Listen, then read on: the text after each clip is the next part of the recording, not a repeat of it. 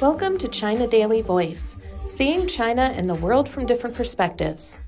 U.S. President Joe Biden is drawing criticism from Republicans after 10 classified documents were found in November last year in his former office at a think tank in Washington, prompting an investigation by the United States Department of Justice.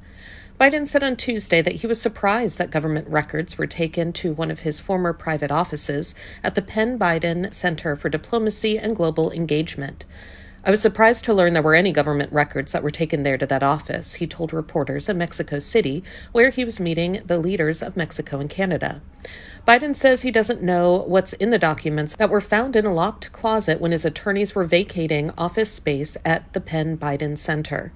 The center is a think tank near the White House affiliated with the University of Pennsylvania and named for Biden, a veteran Democrat who served as U.S. Vice President from January 2009 to January 2017. The classified documents found inside the closet were reportedly U.S. intelligence memos and briefing materials that covered topics including Ukraine, Iran, and Britain. The Department of Justice said on Tuesday that it was reviewing the sensitive documents found by Biden's lawyers last year after the White House said it did not know what was in them. The discovery came to light only on Monday in a report by CBS News.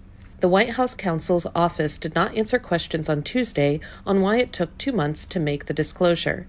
Biden also avoided reporters' questions while he met with Canadian Prime Minister Justin Trudeau at the North American Leaders Summit. Ian Sams, a spokesman for the White House counsel's office, said in a statement This is an ongoing process under review by the Department of Justice, so we are going to be limited in what we can say at this time.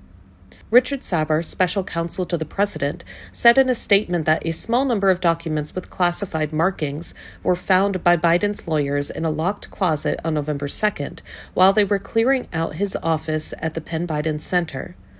Sauber said that following the discovery of the documents, Biden's attorneys immediately alerted the White House counsel's office, which contacted the National Archives and Records Administration.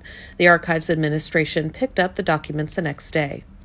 The Penn Biden Center, which has its headquarters at the University of Pennsylvania in Philadelphia, was founded following Biden's two terms as vice president in the administration of then President Barack Obama.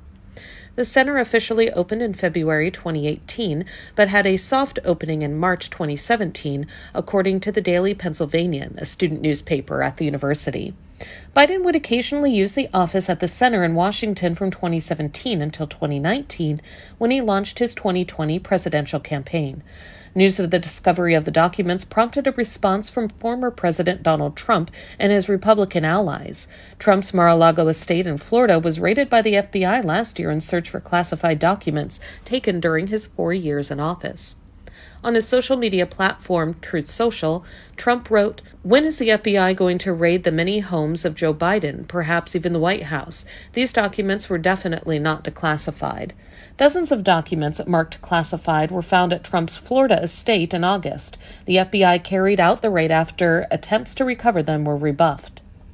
In May 2021, the National Archives contacted Trump's team about the documents that were in his possession, saying they had to be returned because they are government property.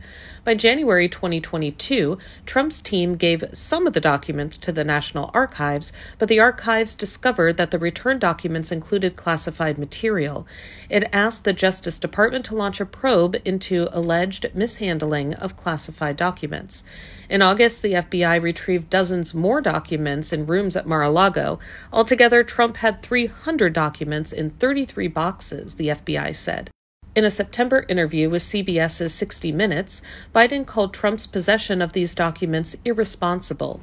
That Biden may also have mishandled classified documents comes as the Justice Department decides whether to bring charges against Trump, who said he is running for president in 2024. That's all for today. This is Stephanie, and for more news and analysis, by the paper.